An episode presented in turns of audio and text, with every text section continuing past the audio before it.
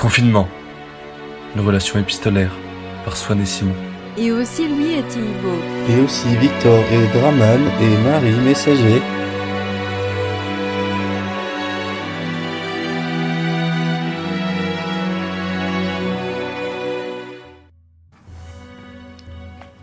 Vendredi 20 mars.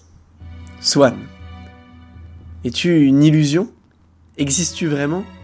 Je crois que nous sommes vendredi, je ne sais plus. La routine m'a envahi. J'ai l'impression d'avoir toujours vécu ici. Tu occupes tous mes rêves, mais tu es toujours absent à mon réveil. J'ai bien peur que mon cœur sombre dans le puits abyssal de la solitude. Mais heureusement. Heureusement que je suis accompagné de cette bourrique de Thibaut. J'ai vu que vous vous écriviez d'ailleurs. Je suis fier de toi. La lettre que tu lui as écrite était très belle, à son image.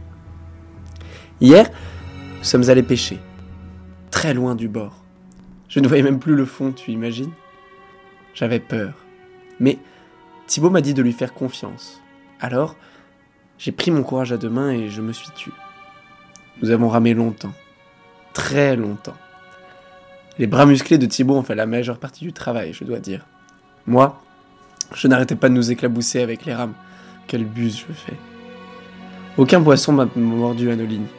Et pourtant, lorsque nous avons regagné la berge, mon Thibaut m'a pris par la main. Il a plongé ses yeux bleus. Enfin, ils sont plus gris au soleil couchant, c'est vrai. Il a plongé ses yeux bleus dans les miens en me disant qu'il était heureux de ne pas être rentré bredouille. Il est bizarre parfois mais si attendrissant. Hier soir, il y a aussi eu une grosse tempête, et les éclairs m'ont réveillé. Ils m'ont empêché de retrouver le sommeil. J'en ai profité pour regarder dormir Thibaut. Nous partageons le même lit pour faire des économies. Tiens-toi bien. J'ai été tellement hypnotisé par son léger ronflement de la narine gauche, sa respiration rapide et soutenue, sa poitrine sculptée qui se soulève à chaque inspiration, que je ne me suis endormi qu'aux aurores alors que le soleil se levait péniblement à l'horizon. Et toi, Swan Comment vas-tu? Comment va ta famille? Est-ce que tu penses à moi? Passe un bon week-end. Simon.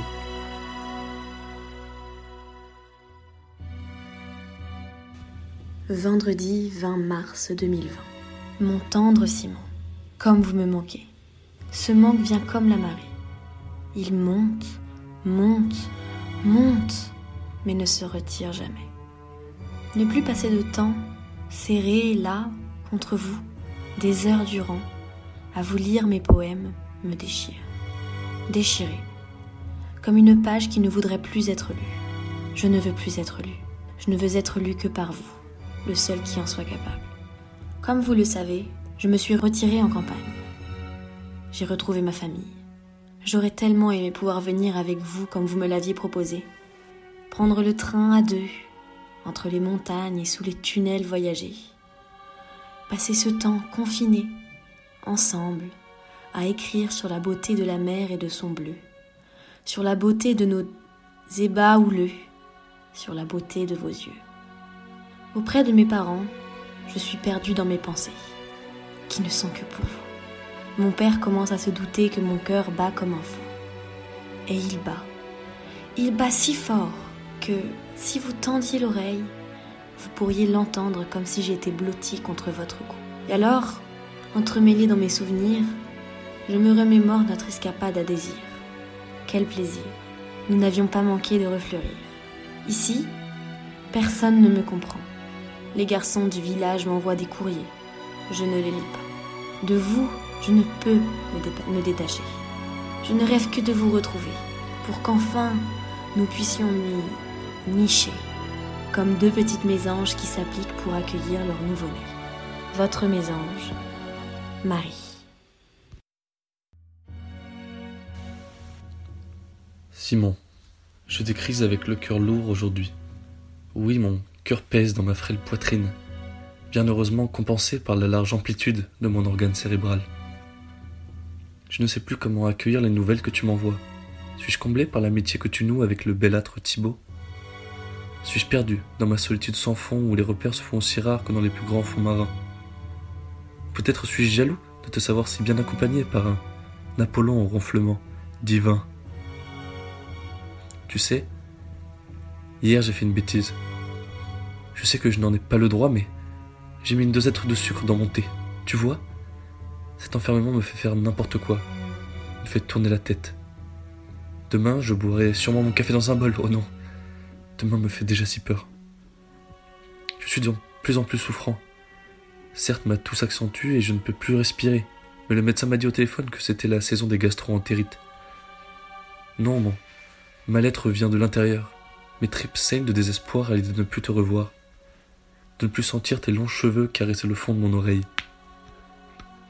C'est marrant, aussi, comme la vie est faite.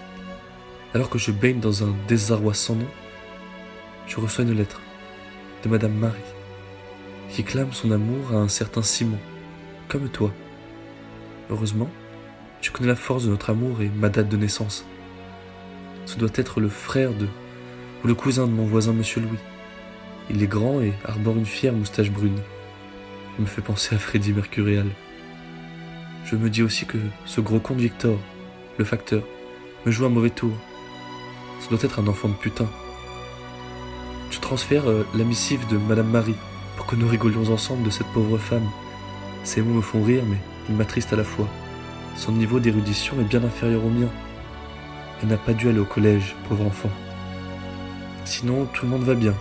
La famille, les amis, l'abbesse, Hamdoulillah. Ils me parlent de toi, parfois, mais ça me fait trop mal de les entendre beugler ton nom. Le tien, pour toujours, Swan.